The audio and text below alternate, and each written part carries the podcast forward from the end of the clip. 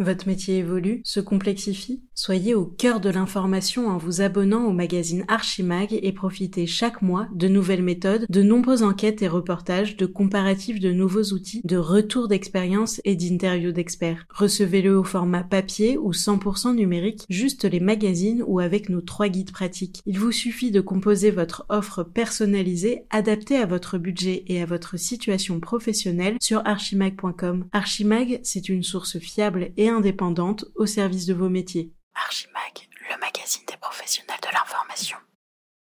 C'est très excitant de chercher, c'est encore plus gratifiant de trouver. À chaque fois qu'on me remet des bandes originales, j'ai l'impression qu'on me sort des toiles de maître que personne n'a jamais regardées.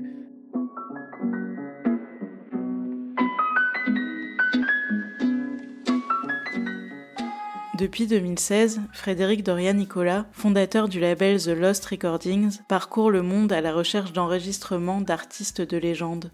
En créant son propre système de restauration, le pianiste exhume des trésors inédits. Je suis Sivagami Casimir et pour les podcasts Archimag, je suis allé à la rencontre de cet explorateur de pépites auditives. Frédéric Dorian-Nicolas nous raconte comment l'aventure a commencé.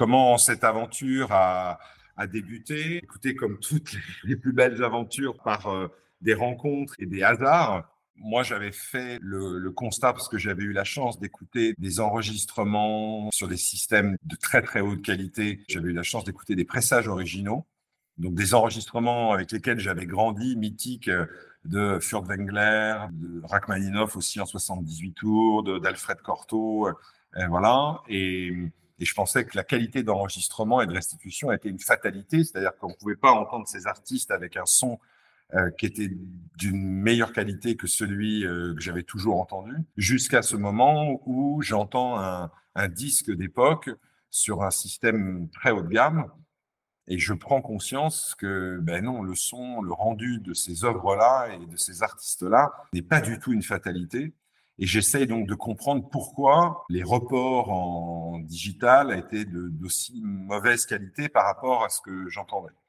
Et je travaillais avec une entreprise qui s'appelle De Vialet, qui avait la chance à l'époque d'avoir le plus gros département recherche et développement audio du monde. Et donc pour moi, c'était incroyable parce que je pouvais poser toutes mes questions à ces ingénieurs-là et qui m'ont mis sur des, sur des pistes et on a fait le tour de, je dirais, tous les aspects qui pouvaient avoir un impact sur le rendu sonore. Donc là, la préparation des, des bandes, hein, puisque tous ces enregistrements que l'on retrouve, ils sont immortalisés sur des bandes magnétiques. Donc la préparation de ces bandes, l'expertise de ces bandes, la lecture, le réglage des têtes de lecture, des magnétophones, et puis tout ce qui concernait le traitement des bruits parasites. Et donc, on a mis tout ça à, plat. C'est un procédé qu'on a fini par mettre au point, qu'on a baptisé Phoenix Mastering.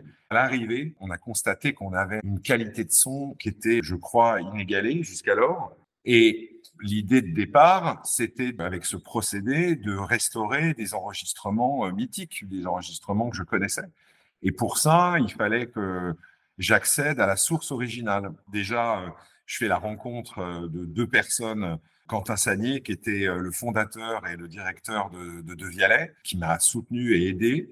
Et puis une autre personne, qui n'est autre que Michel Navarra, qui était un des partenaires de KPMG en France et qui était le, le fils du grand violoncelliste André Navarra. Je fais la connaissance de Michel au moment où je suis en train de mettre ce procédé au point. J'ai très envie de travailler sur les enregistrements avec orchestre de son père et je lui demande de m'aider et je lui explique que j'ai besoin d'avoir accès pour cela aux, sources originales. Et donc, on contacte les différentes archives à travers le monde, puisque son, son père avait enregistré à la BBC, avec Barbirolli, à Prague, en Allemagne, etc., aux Pays-Bas. Et on fait le tour comme ça avec notre matériel, puisqu'on se déplace toujours avec notre matériel, de, de toutes ces archives euh, européennes.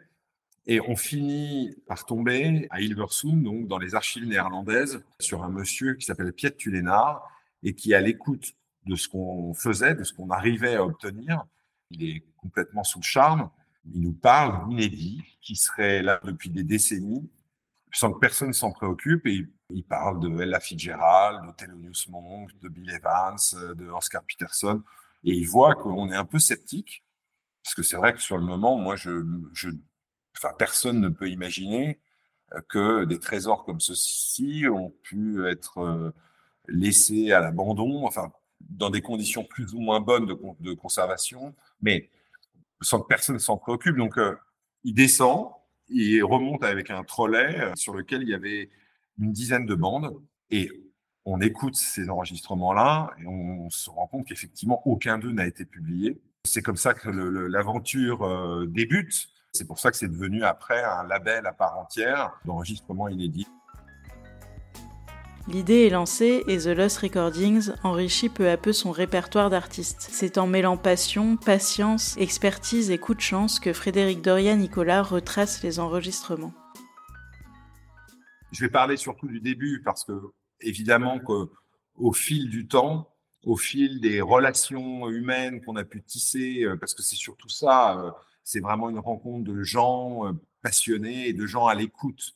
Et ça devient forcément de plus en plus facile avec la notoriété qu'on acquiert. Mais au départ, c'était très compliqué. D'abord, on n'avait pas accès aux bases de données. Donc, euh, avec notre euh, expertise, notre culture, on imaginait que tel artiste ou tel artiste avait pu se produire à tel endroit pendant une période donnée. Et donc, on dressait des listes, par exemple à la, BBC ou euh, à Hilversum, en leur disant, bah, regardez avec tel nom, tel nom, tel nom, à, tel lieu, et peut-être que vous, avez une trace de quelque chose. On travaillait de plein de manières différentes, par le bouche à oreille, par euh, au, petit bonheur, la chance, et aussi avec les affiches des, des salles de concert, des festivals, donc, on faisait beaucoup de recherches en amont sur Internet pour pouvoir cibler. Et puis, bah, parfois, on, tombait juste. Et donc, ils avaient un concert, ce qui ne voulait pas dire qu'il était bon. Ou parfois, non. Chaque archive, euh, donc la plupart du temps, c'est des, radios hein, qui ont capté des concerts live ou des séances de studio. Et ça arrive aussi à Berlin, notamment. Mais chaque pays a son organisation. En France ou aux Pays-Bas, c'est centralisé. C'est-à-dire que chaque radio dépose ses archives dans un lieu, donc en France, c'est l'INA, aux Pays-Bas, c'est Mediapark. Et dans certains autres pays, comme l'Allemagne, euh, bah là, pas du tout, puisque c'est un système fédéral. Donc euh, les radios ont conservé leurs propres archives et il n'y a pas d'organisation nationale. Et ce qui est assez incroyable aussi avec tout ce qu'on arrive à faire aujourd'hui, c'est qu'il n'y ait pas de programme européen de data euh, pour mettre en commun euh, toutes ces données et puis de sauvegarde et de conservation de ces, ces bandes qui constituent euh, notre patrimoine. Alors c'est vrai que je, le dis souvent, mais on a, et c'est tant mieux, sur, sur la littérature, la peinture, la sculpture, l'architecture, les décideurs ont conscience de tout ça et de la valeur de notre histoire et du patrimoine. Et il y a des, plein de choses et, qui existent. Sur la musique, moi, je fais avec tristesse le constat que c'est plutôt quelque chose d'éphémère. Le son, c'est de l'air hein, qu'on déplace. Les gens, euh, les structures, les gouvernements, les ministères n'ont pas vraiment conscience que c'est une partie de notre identité, c'est une partie de notre histoire, une partie de notre patrimoine. Et donc, euh, il n'y a pas de, programme européen ou même de programme parfois national pour euh, croiser les données, vérifier les datas, les données, et puis euh, conserver ces bandes qui se détériorent au fil des années dans des conditions optimales. D'autant que, aussi curieux que ça puisse paraître, euh, ces archives, elles n'ont parfois plus la possibilité de lire ces bandes, puisqu'elles disposent plus du matériel adéquat, euh, ou elles n'ont plus de directeur d'archives dans l'enceinte de leur structure et les datas, il y a énormément d'erreurs.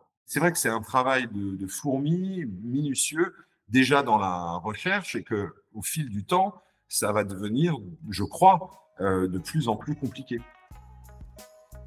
Pour écouter les enregistrements, Frédéric Doria Nicolas et son équipe parcourent de nombreux kilomètres. Avec leur matériel, ils s'installent dans des lofts à proximité des archives ou quand c'est possible dans les studios des radios pour écouter les dernières trouvailles. Mais comment reconnaître un trésor? Quand on écoute un trésor, toutes les personnes présentes dans le studio, euh, d'un seul coup, se taisent et sont complètement hypnotisées par ce qu'ils entendent. Mais finalement, on avait un peu de mal à l'expliquer on s'est dit, bon, il va falloir le, mettre sur papier pour se donner une espèce de credo. Et on s'est dit, voilà, c'est un artiste, un nom, c'est euh, un répertoire, C'est-à-dire, qu'est-ce que cet artiste joue ce soir-là? Euh, Une performance, parce que aussi grand euh, soit-il, euh, eh ben, ça reste quand même des, des, humains, et donc il y a des soirs où ils sont euh, plus inspirés et plus en forme que d'autres. Et puis, euh, une prise de son originelle même. On est là pour révéler ce qui existe déjà et le, le nettoyer de tout ce qui peut gêner le fait de pouvoir savourer, déguster ces pépites-là. Euh, donc, si la prise de son au départ est pas extraordinaire, euh, on aura beau avoir la meilleure technologie du monde, on n'arrivera pas à un résultat qui nous satisfera. Donc, euh, voilà, on vraiment se concentre sur ces critères-là et on sait qu'ici, ils sont réunis, ben, on a affaire à un, un trésor. Le ratio aujourd'hui, il est à peu près de 1 sur, je dirais, une douzaine. Il est quand même faible, ce ratio-là. Dans ce travail de recherche et de valorisation, la question des droits est essentielle et peut même créer des rencontres exceptionnelles. La, question des droits est une question primordiale, notamment parce que sur deux des trois associés euh, sont soit musiciens, parce que moi à la base je suis pianiste classique, ou parce que comme Michel Navarra, bah, il est le fils d'André et que par définition, pareil, il a baigné là-dedans. Donc la question des droits est une question primordiale. Vous avez euh, euh, trois types de droits. Vous avez les droits d'auteur et de compositeur qui sont en France gérés par euh, la SACEM et la SDRM. Donc, finalement, ça c'est assez simple parce que vous déclarez votre répertoire, vous déclarez votre support et, donc on vous calcule les droits, vous payez, vous avez le droit de reproduction. Mais il n'y a pas que ça. Il y a aussi les droits de producteur. Donc, les droits de producteur sont des droits qui appartiennent légalement à la personne ou à l'entité qui a fixé l'enregistrement pour la première fois. Donc, en l'occurrence, nous, c'est comme ça qu'on les, qu'on les découvre. On travaille dans les archives de radio et les radios sont productrices de ces phonogrammes-là.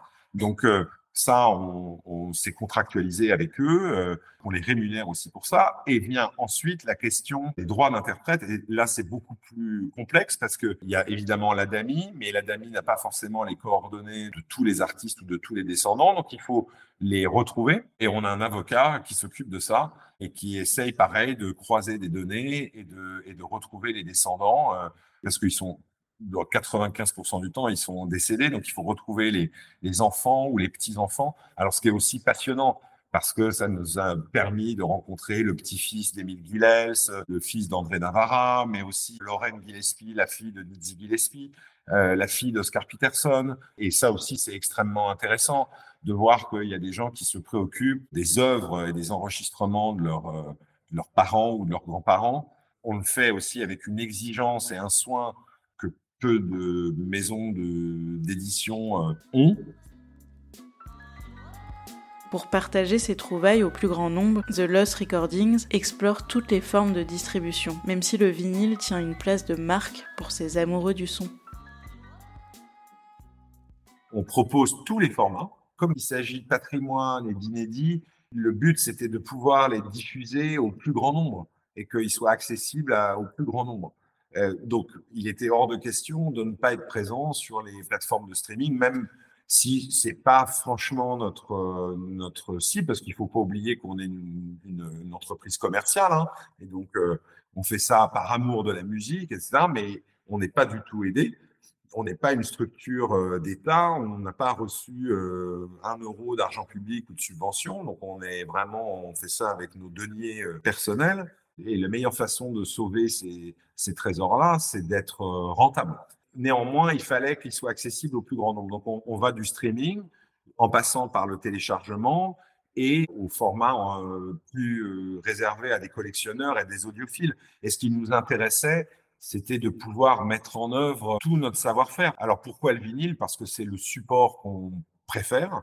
Euh, au niveau du rendu et de la chaleur, des timbres, etc. Et puis parce que de fabriquer un vinyle, contrairement à ce qu'on pourrait penser, c'est extrêmement euh, compliqué.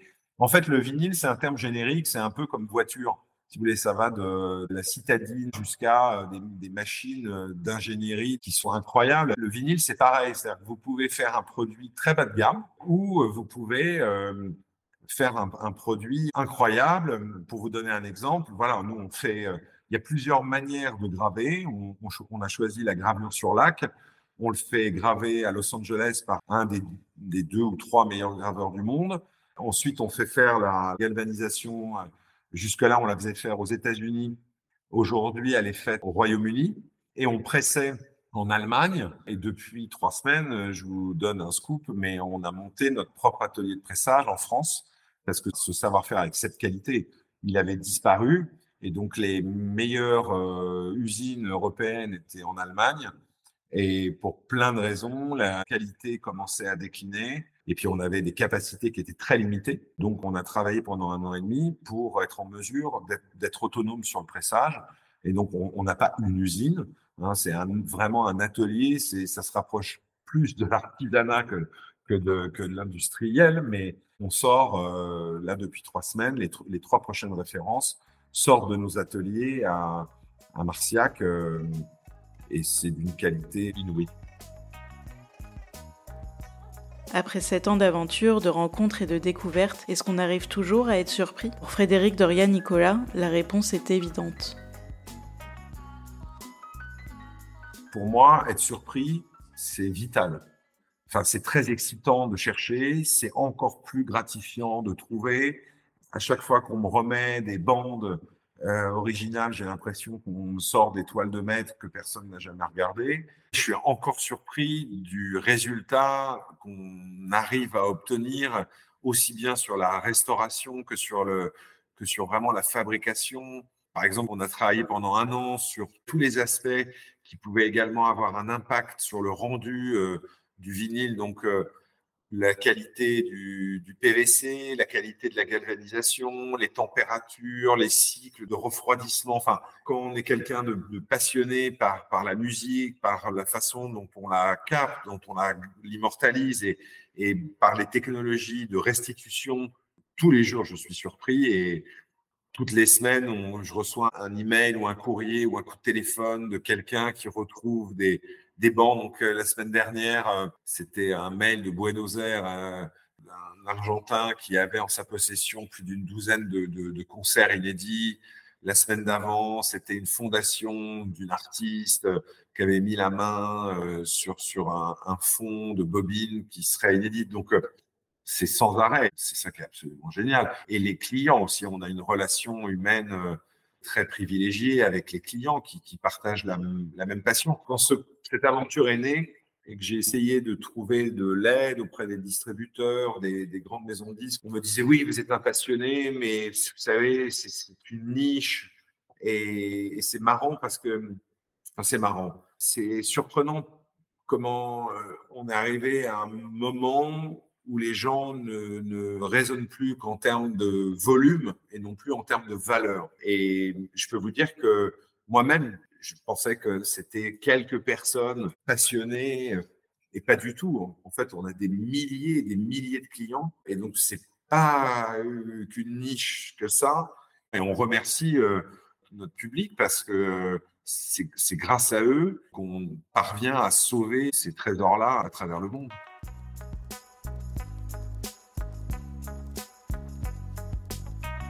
Merci à tous d'avoir écouté ce podcast réalisé et monté par Sivagami Casimir et produit par Archimag. N'oubliez pas de vous abonner pour ne manquer aucun épisode.